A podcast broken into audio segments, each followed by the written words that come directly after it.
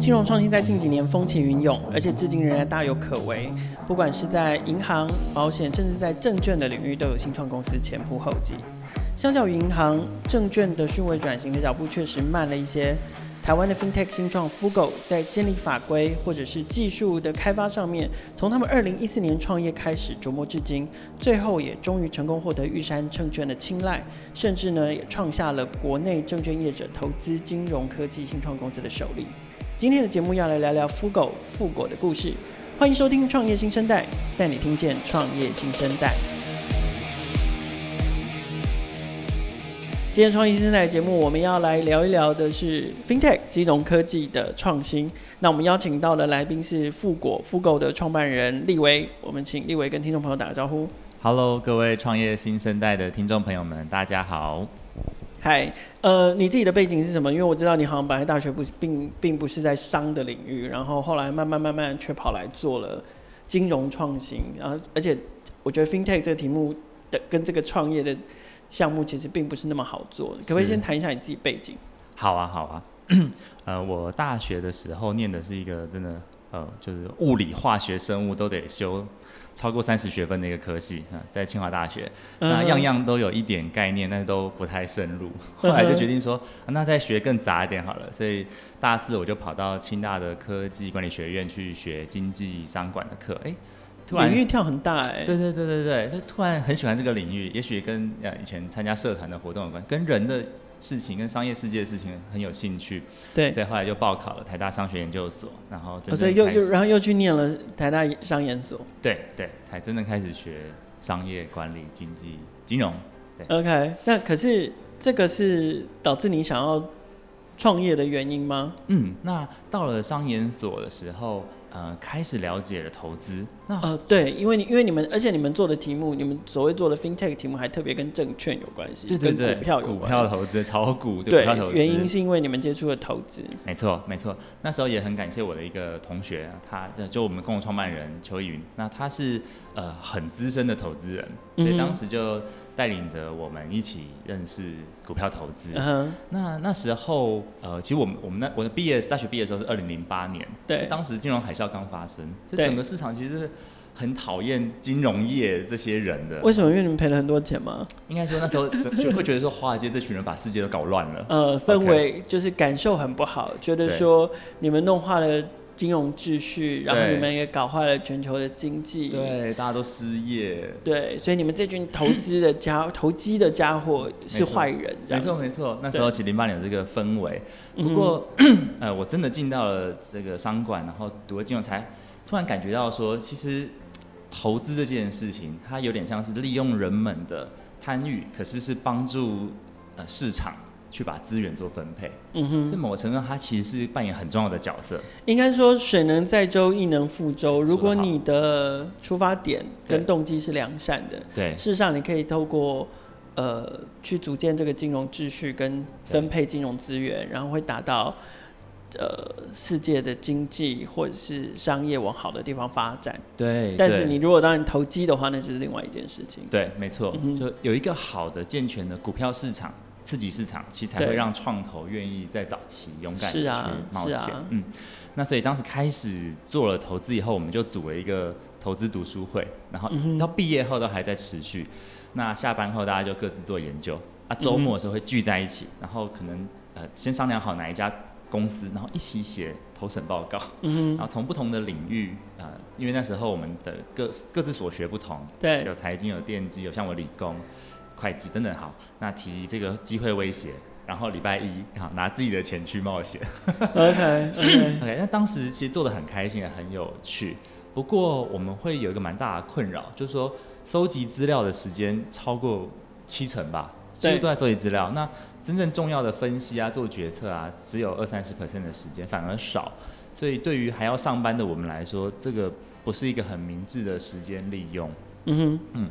所以我们就就讨论说，哎、欸，那我们不要来聘一个财经系的学生来做助理，当你们的资料小帮手。对，资料资料小帮手，协助我们去搜集啊、整理啊、年报啊、数据啊、呃、做图表啊这些工作。但很快我们就发现说，这个需求不会只有我们有。对啊，别、嗯、人应该也会有类似的需求。没错没错。传统上可能只有投信投顾啊法人，他们会有这样专职的人员做。对，那散户可不可以也有？对，散户就没有。那、嗯、那这些散户可能小至个人或是小团队，都要看电视啊。对对，花钱加入老师的、那个、投顾老师。对对对。那那这些小小个人小团队。会不会有这样的需求没被满足？对，这这后来我们很快做一些访谈，就发现这是很明确的。其实新时代的投资人比较理性了，对、嗯，我们也希望做一些研究，知道自己在做什么。对，嗯、那这大概就是我们整个的缘起，就说我们是不是能够帮投资人收集跟整理数据，然后清晰好用的图表指标，这件事不用人，让技术来帮忙。那更重要的是，透过用户他可以很方便的去做搜寻。还有个人化设定，OK，不管是自动的或是呃主动的，OK，就机器主动，或是他自己去做个人化设定，变成每一个投资人专属的研究报告。嗯，嗯，所以那所以你们最后做出了一个什么样的产品？决定用什么界面来解决这个问题？嗯、是最早的时候呢，我们就决定用一个网站的形式，嗯，而且一开始就做 RWD，就说用网站，然后同时有机会可以跨平台。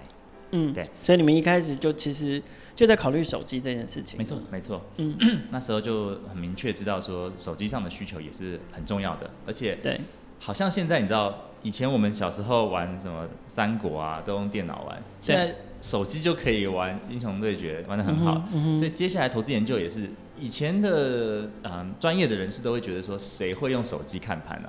对，但事实证明就是现在。大部分的人都很习惯用手机，没错啊，看盘对，而且可以看很复杂都没有关系，他已经习惯了。对啊，对啊，对这个大概也是拜智慧型手机的问世所赐哦。对对对，OK。所以其实回头说，我觉得这个大概也是呃，二零二零一四一五那时候金融科技崛起的时候去谈那个普惠金融的概念，对。嗯，就说基于手机啊、网络啊技术的普及，其实过去只为金字塔顶端一小群人服务的专业功能。是有机会下放到小的团队和个人去赋权个人，是，那这个是金融科技公司的机会。嗯哼，可是呃，回头来看富国这段时间的发展，你们从二零一四年创立，然后二零一七年开始呃展开跟呃现在的合作伙伴，对，跟券商合作。那嗯，你们是一开始就决定了这个方向吗？还是呃光创立的前几年？那个时候，我们就是简单的作为一个是资讯整理小帮手的角色，嗯、然后方便跨平台、跨载具都可以都可以看到这些资讯。但是，嗯、呃，我想一定是在这里面，当然看见了一些机会，可是也一定也面临了一些挑战。可不可以分享这一段时间，二零一四到二零一七这段时间发生的事情，然后才让你们转到就是说，呃，就是怎么转到开始要。要跟券商合作，甚至你们现在自己是券商这件事。嗯嗯嗯，OK，呃，在在一四年那时候，我们先花了大概半年多的时间，知道有一些爬虫啊，去收集简单的资料，然后做最初期的一个 prototype，一个 RWD 的网站。那当时的核心的切入点就是一个关键字搜寻，就是能不能把整个界面简化到只有一个搜寻吧。那大概经过了半年多的准备，然后再开发半年，哎，发现这个服务是可以帮助投资人至少可能节省二三十 percent 的研究时间。好，那所以我们就开始往下做，就是说开发 App，开发更完整的功能。那与此同时，我们也开始评估商业模式。OK，其实在，在嗯证券投资市场啊，我们如果简单的看，大概有三个可以赚钱的服务。OK，第一个呢就是。当老师，OK，你说做呃指标也好，开课也好，OK，提供投资建议，对，这是当老师，这个赚得到钱。那第二个是当呃金融业的金融服务呃资讯服务机构，就是所谓传统叫 SI 厂商，嗯哼，就去服务金融机构的资讯公司，这个也可以赚到钱，OK，也有好几家上市贵公司啊，金城啊、山竹、嘉实等等。对，那第三个。比较大的大概就是金融业本身，对，对，所以在这三块下，我们就分别 survey 它的机会跟可能性。那以老师的这一个角度，我们大概团队都没有想要当投顾老师啊，而且我们相信这个门派真的很多，嗯、所以择任何一个方向，也许都不是我们想要的方向。那第二个是成为一家服务金融机构的资讯厂商，但我们那时候就观察到这个有一个不太好的死胡同，就是说，如果 APP 网站这些软体变成越来越核心的竞争优势，就一个金融业之所以好或不好，就在于这个 APP 好不好用，一个软体好不好用，那外包给其他厂商，呃，很容易就会被其他同业给复制了。嗯哼所以这样子的一个代工很难做出差异化。我们观察的现象应该是，未来的金融业会自己拥有越来越强的做产品的能力。嗯，所以就来到第三个，就是说台湾是不是需要一个新的证券商服务？嗯哼，也就是说一个创新的证券商，它是真正符合新时代的需求。嗯哼，那呃，当时啊，我们这个富果服务在二零一六一七年的时候。就获得很多年轻族群的喜喜爱，对，尤其是专业白领，对，他们他们很喜欢透过网络资源学习，然后正在逐步建立投资观念、投资方法，对，这时候会非常适合用富果，对，但投资研究的最后还是要下单交易，对啊，所以研究的时候用富果，然后下单要跳出来回到传统服务，就有点卡卡，对，这服务体验就很不好，所以我们当时进一步剖析，就觉得说，哎、欸，我们应该有这个机会来成立一个新的证券商服务。好那在国内的话，台湾的法规一定就要有持牌的证券商，所以你没办法直接成为券商。对，在这条路我们觉得是呃缓缓不济急。对，所以也许比较好的方式就是跟既有金融机构先合作，也了解怎么样子做好这件事。是，所以这就开启了呃你们要跟券商合作的。那个选择跟契机，对，OK，就把这个服务定位叫做富国账户，OK。那现在我们的紧密合作伙伴就是玉山证券。嗯，当时在二零一六一七年的时候开始跟金融机构接触，哇，那真的是很漫长的一个过程。就是说，金融机构毕竟是非常的大，不管哪一家，所以你要能够说服他们自己的能力，然后让他们愿意跟你合作，都需要很长的时间。所以这也可以跟其他金融科技的新创分享，就是说气一定要够长，一定要撑得够久，让他们跟你呃持续的建立信任关系。那那时候有一个时间点是玉山证券刚好要推一个新服务哦，对，定期定额的存股服务是，然后我们在相对非常短的时间，就用敏捷开发的方式帮他把那个服务完成上线，所以获得他们的信任，然后才开始这个。更进一步的策略合作。可我好奇你们怎么怎么去接上玉山的？OK，那时候国内证券商大概有七十，那时候还有八十家，现在还剩七十家。嗯，那我们前段班的前五大，中段班呃这个大概前三十名，后段班就是比较小的在地券商，都有分别去拜访跟聊聊他们的需求跟困难。那那时候我们发现，呃，如果我们真的想要成为一个 for 台湾新时代的证券服务，嗯哼，一个不错的参考就是 Richart 模式。嗯，台新银行的那个 Richard 账户，没错，它在一个其实也有资源、有基本客群的金融机构下，有一个新创的服务，切割它的服务客群，新，新的品牌，新的品牌，新的定位，然后服务模式也不一样，它有自己独立的 App。对对对，然后看和呃传统的包袱尽量做区隔。是，对。那所以我们当时就。就观察到说，也许中段班的金融机构是很适合的，因为他们往上想要成长，是。那他们现在可能在金控有资源，但证券还小，对。那这大概就有几家。那当时聊起来，其实价值观啊，呃，愿意策略面价值观也都接近，需求也彼此是吻合的。没错没错，然后也蛮愿意 open mind 去 involve。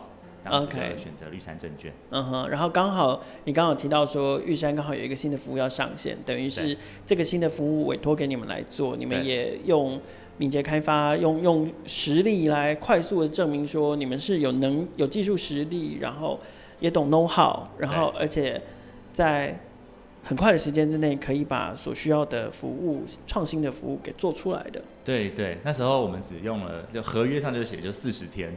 哇，所以哇哦，大家都都很惊讶的。金融服务毕竟过去都花半年、一年的，所以 OK，那那所以用了用了很多个新鲜的肝，对对，肝功能换来了那一纸跟玉山证券的合约，这样可以这么说。对，所以其实我觉得金融新创时至今日都还是有这个难处，就是那个 reference site，就是你的第一个 pioneer 的信任是要时间的，嗯，因为大金融机构他真的不敢轻易跟小公司合作，这个风险太大。没有，而且系统串接这件事情就是。就就不容易嘛，对，就纸上谈兵，或者是做 prototype，对，或者是做做呃，在几台电脑上面模拟 run 起来的时候都很顺，都很漂亮，对，结果都很流畅，对。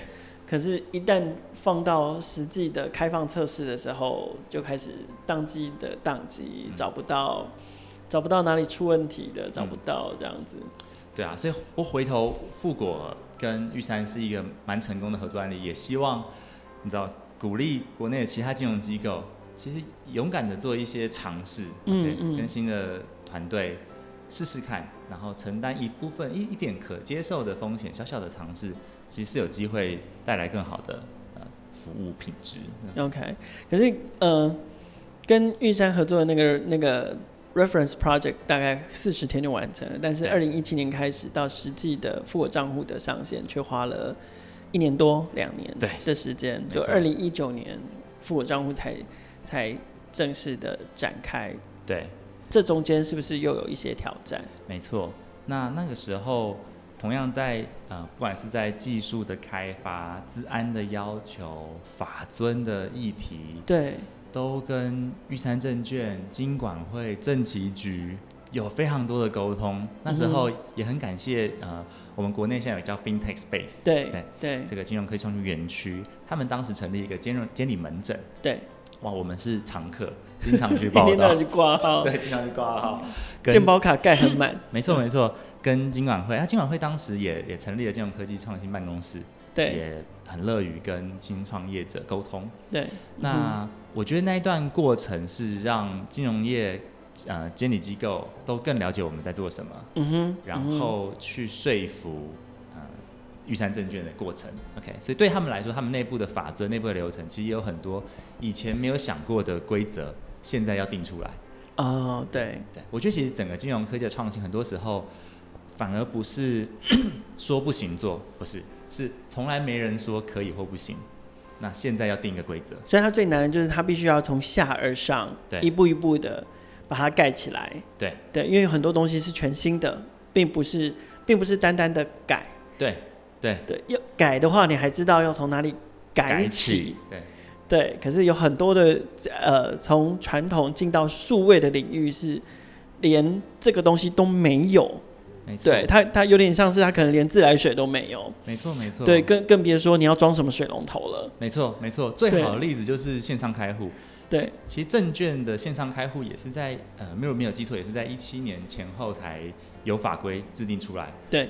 那那个时间点，大家也就是围绕在说，好吧，我们都觉得线上应该是合理的，可是我怎么知道是你本人呢？我到底要用什么来证明你本人？嗯哇，大家就这一点就可以讨论很久。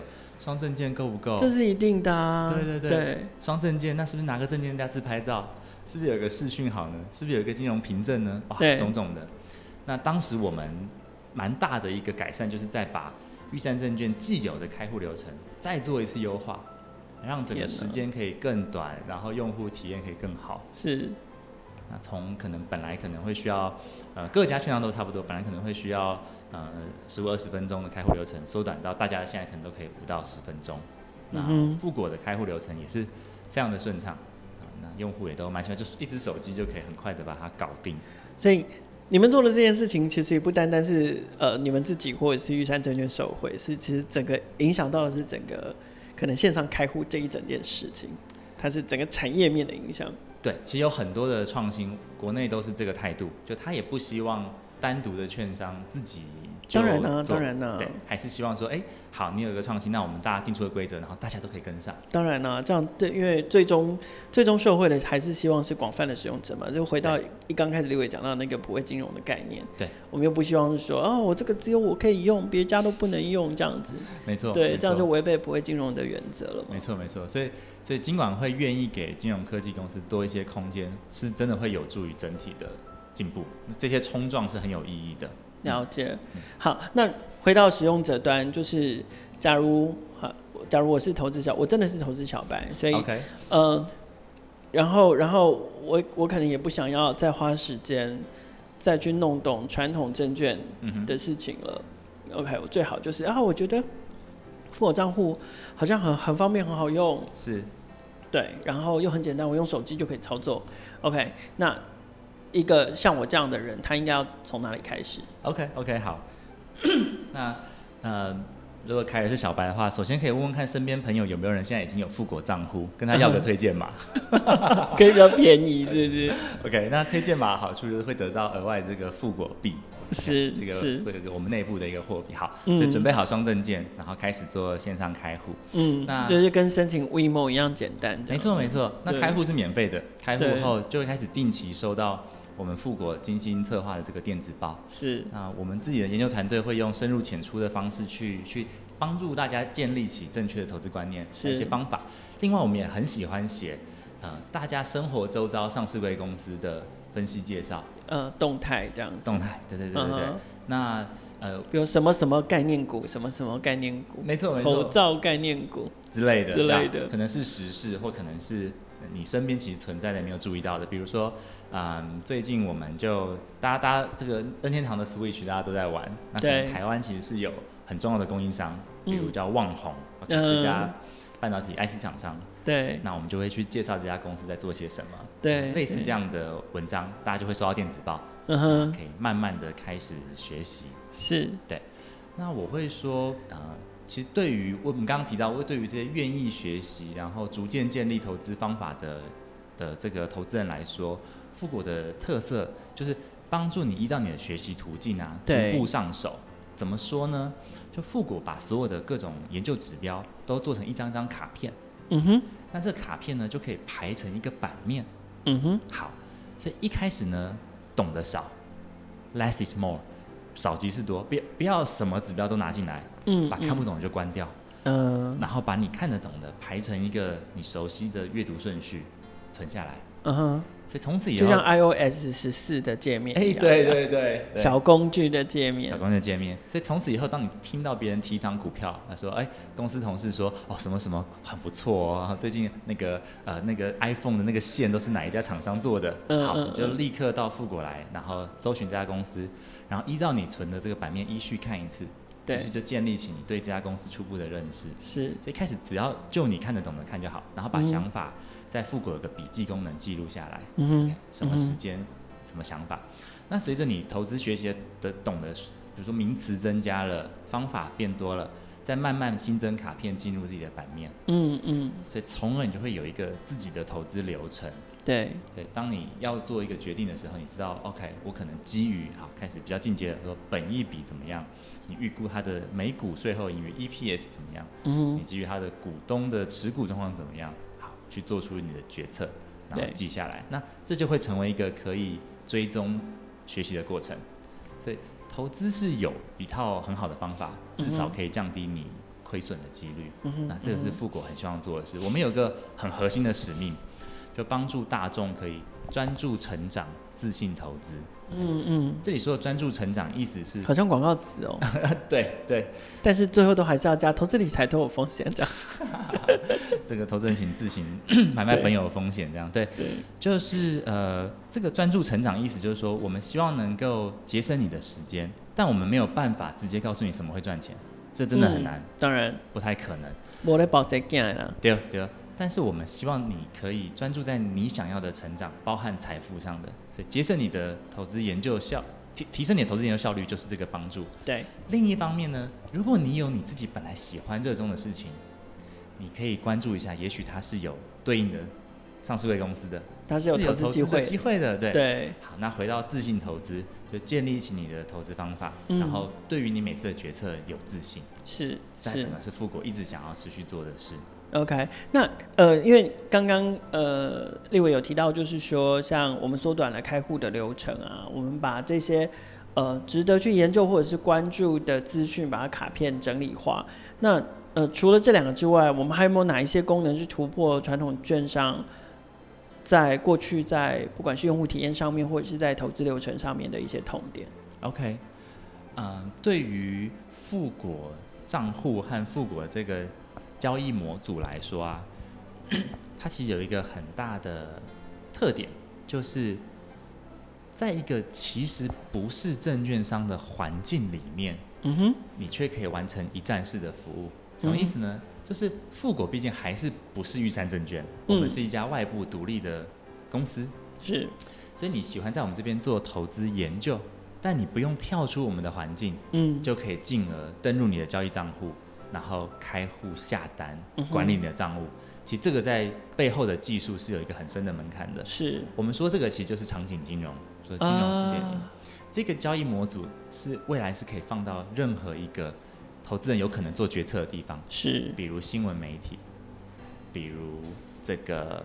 我们说股癌大大的，嗯，股癌大的 podcast，如果真的要放的话，没错没错，它都可以整合进这样子一个投决策环境里面。是，所以当你比如说在 Line 里面好了，当有一个投资群组，然后有人默默的说，哦，什么什么公司现在涨停了，赶快去看呐、啊。好，那你想要下单，那涨停可能买不到，好，快要涨停了，对，你想要下单，那这时候传统的流程就是你还要再重新打开券商软体，输入股号，等它打开了。但我们这个机机制就可以让它整合进去.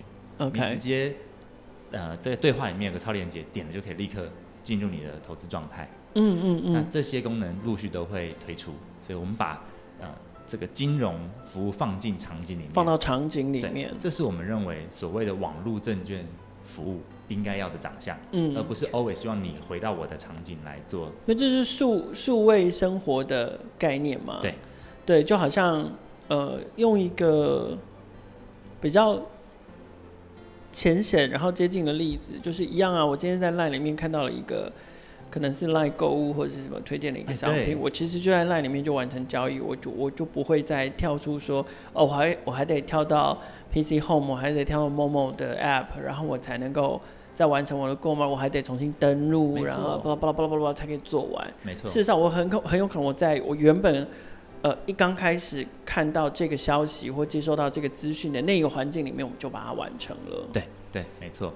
那另外一个，嗯、那在富国研究的这一边的话，对，呃，我们处理的数据，你说这个数据量说大不大，说小不小，目前还累积数十亿笔的这些资料，对，啊，包含这个股市的各种呃股价资讯，还有它的所谓的盘后资讯。对，关键在于整理，就是你们技术上怎么处理这么庞大的数据，然后而且。处理完之后，还必须要让它变成，呃，我看得懂。对对，你你讲得明白，我看得懂的。那我们我们的 co-founder，呃，有有三位都是技术相关的 co-founder。那他们过去呃任职于包含很像中华电信的企业服务，包含 Garena 的游戏设计公司，嗯嗯嗯还有包含像专门在为金融。机构做 campaign 的这种网络公司，Garena 很厉害啊，就是对对专门来处理庞大的游戏的需求。是是是，所以呃，我们我们理解到说，这些大量的数据对于认识一家公司来说，重点常常是走势和变化。对，OK，所以这是关键，所以我们就把资料绘制成这些容易阅读的视觉化图表，能够让读者呃用户一眼就很快的看到趋势变化，然后去做。去提问，然后去找到关键。OK，那另一方面，我们也记录了使用者的数据，可能包含说，呃，一个用户他追踪的股票有哪一些，他研究的股票有哪一些，他可能对哪些股票还有兴趣。对，还有一个就是说，一个股票通常它哪些指标最多人看？是，其他看这张股票的人可能也会对这些指标有兴趣。OK，类似这样的一个交叉网络。去帮助我们去推荐不同的使用者，你可能对什么股票或什么资讯有兴趣，嗯哼，然后让他可以进一步做研究。所以，我们我们推荐不是说这一个股票会涨会跌，不是，是这可能跟你的投资有相关，你也许会想要了解。OK。那像这一些，所以反过来你还得，你除了处理数据，你还得非常了解你的使用者。对。对因为我关心的题目跟你关心的题目可能不一样。对，没错。对啊，就是你关心 Switch，可是我可能关心的是 iPhone 十二。哎，对对对。但是哎，但是他们最终可能会回到同一个投资标的，但是也许不会。没错，没错。对，没错。这有很多很有趣的例子，比如说我们说。比如说，我们说以电池来讲哈，对，可能 OK，可能电动车要电池，笔电要电，手机要电池，对。但大家需要的电池厂商可能就很不一样，对啊。所以当你在看一家电池厂商的时候，我可能可以去判断说，你可能对哪些其他公司有兴趣，是。搞不好不是电池，搞不好你在看这家电池厂商，我应该推荐你马达，因为它可能跟电动车有关，对，或者它可能跟镜头，它可能跟手机有关。哦，所以这就是富果的演算法一直在做的事情。对对对。对，那这样的话，我们就会越来越贴近使用者的需求，也就可以节省他的时间。对，OK。那呃，你们的收费模式是什么？你们怎么跟你们？因为这个模式比较特别，会有对不一样的商业模式吗？还是说，呃，目前就是跟一般的券商一样？哦，OK。那毕竟富果。群富科技自己还是不是券商，OK？对，所以我们跟玉山证券合作，叫玉山证券富国账户。这个商业模式呢，主要是一个 B to B to C，就透过我们的富国账户，还有相关的软体来服务顾客，然后依据啊，可能包括开户数啊、交易频次啊、满意度啊等等指标，然后跟证券商去做收费。了解。那之后的发展呢？就是我相信金金融科技这件事情不是。好，好像现阶段把它做完了，嗯，就没事了。毕竟它是一个由来已久，然后累积了数十年、数百年以来的金融知识跟呃交易习惯。对，它已经是一个非常的传统，然后必须对，然后要一点一滴的去去改善跟优化的产业。所以很好奇，就是说。富果接下来要还有哪一些事情要要要再继续创新，要再做的？嗯，是顺着刚刚凯尔提到的，整个金融服务，我们大家可能追溯到可能至少四百年前，威尼斯当时的银行，嗯，金融服务的本质没有太大的变化，对，只是用不同的途径把它，因为人性还是差不多啦。对对对对对，所以本质上啊，整个金融服务，我们我们自己富国内部会觉得定义是两个核心，一个是处理信任。一个是帮助顾客处理风险，嗯哼就有信任之下，他才能有可能提供金融服务。对，那第二个是配置风险是关键。嗯哼，有些人想要高风险，有人想要低风险，因为风险报酬一体两面，所以正确的配置每个人的需要。就跟赌徒性格强不强烈有关系。没错没错。那所以富国账户目前持续做的就是怎么样可以继续的让顾客更信任我们，不管是我们做的事情，啊、呃，我们提供的内容。我们在提供的功能指标，都是帮助他更相信我们是可以帮助他专注成长、自信投资。是。另一方面呢，我们越来越理解了顾客以后，能不能够提供他符合他风险配置的一些投资建议？嗯。OK，所以这建议不是直接对于个股或什么指标，而是说，也许你可以怎么重新看你的投资内容，去做你的理财。嗯。OK，那像这样子的功能啊，哇，非常非常多，就是关于投资人的需求，我们的客服。每天都会接到许多第一线的这些建议，我们都非常珍珍惜，然后做记录。那内部有一个许愿池的这个档案，然后会把每天的新增投票在里面，然后给所有开发者知道。哦、那呃这些都会陆续的依照需求的强弱，然后技术上的许可去陆续开发。那、嗯、像比如说十月二十六号就本月，对，okay, 就即将有一个新功能要上线。哦，是什么功能？配合证交所有个叫盘中零股交易。嗯哼嗯哼。OK，就现在台湾的台股市场，每一次是买一张两张，对，一千股。对。那那那我们不说别的，台积电好了，四四百五十块，那就要准备四十五万。对。Okay, 小资族很困难呐、啊。OK。那零股啊，没错，那零股交易就可以让这个门槛下降。你可以以后一股一股买了，这一股就是四百五十块，你可以买十股、一百股，依照你的资金需求。就我终于有机会可以成为号称自己是台积电的股东，对对对，奈 米股东，没错没错。所以像这样子的一个新功能即将上线，那这对于不管是分散投资啊，或者小资建立自己的投资组合都很有帮助。是，富果现在就正在。已经期已经差不多完成，在封测了。十月二十六号就会正式推出。没错没错，所以非常鼓励听众朋友们可以趁这个机会参与市场。想想成为护国神山台积电的 股东，奈米股东，对，奈米两个字可以省去这样子。对对对，哎、欸，这边也可以提一个很重要的关于投资的概念，就为什么一定要投资哈？其实。呃，我们说，从市场上可能分劳方跟资方两边，其实投资就是最快从劳方成为资方的方法，是的途径。就当你持有台积电的股票的时候，台积电的这个所有的厂房员工就在为你。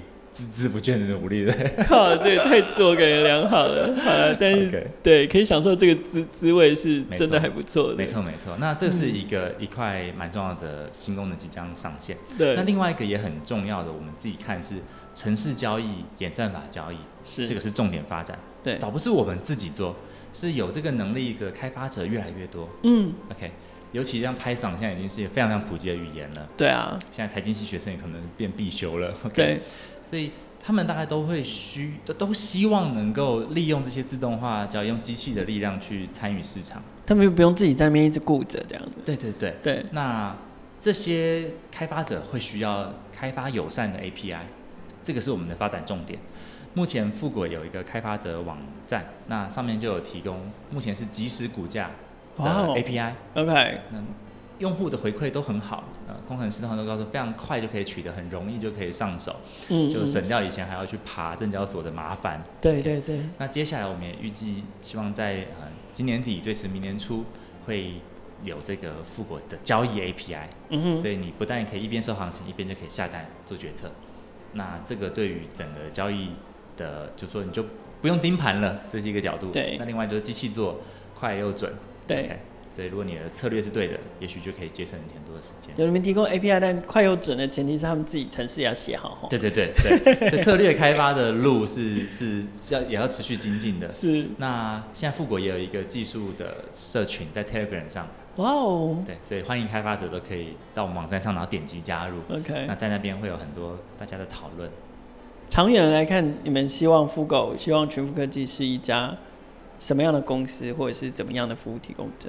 好的，长远来看呢、啊，富国真正真的希望能够成为一家网络证券商。是 OK，那这件事不一定要在台湾实现，也就是说，台湾的金融牌照，呃，毕竟在目前的法规限制下，还是没那么有弹性。是，台湾也有太多证券商了。嗯嗯，对，然后其实目前都还有七十几家。OK，嗯，以这个人口比例来说，相对其他国家是很多的。对啊，所以我们在看。如果可以的话，台湾呃富国希望成为台湾的 Robinhood，是，就是我们希望能够尽快在海外真正成为一家持牌的证券商，是，然后服务更多的呃这个所谓的新世代的投资人，用领先的数位化的服务来服务新时代的投资人。对，那当然我们知道，可能说美股啊、陆股、港股，我这个都有好多国际级的大券商在做了，那富国有什么利基呢？跟大家分享，其实我们的利基是让全世界可以来投资台湾，这其实是个利基。是，大家还是不要小看台湾市场，台股在全球的市值是排前十五名的。是，全球。那台积电，如果大家有关注就知道，现在全球很多重要的基金都开始持续持仓加码买进台积电。没错没错。那当然有很多自然人也会有类似的需求的。现在如果你要投资台湾，反而那些主流的大券商都是很难做到的，我们是应该要有一家券商走出国际，然后带领外国的自然人来投资台湾。那这件事情是富国长远希望走的方向。根据立维在录音前跟我私下的分享啊，富果其实在二零二零年的开户数还有交易金额都各自呈现了超过百分之三十的月成长。交易金额目前也超过了百亿台币，可见得数位原生世代是数位金融或者是数数位投资的下一个主力战场哦。别忘了，他们十月二十六号零股交易的新功能要开放了，所以如果听众朋友像我一样是属于这种胆子不够大，然后口袋不够深，而且对于股市投资了解不够多的呃投资小白，都欢迎可以试用看看复购的功能。那你可以问问看你的周边有没有朋友。呃已经是富果的用户，可以跟他索取推荐码，这样都可以，对双方都有一些 bonus 可以拿哦。创业新生代的节目每周都会固定更新，并且在 KKBOX、First Story、Sound、Spotify、Apple Podcast 还有 Google Podcast 上面播出。欢迎不同平台上面的听众朋友订阅跟分享我们的节目，和创业小聚一起共同关注更多的创业新生代。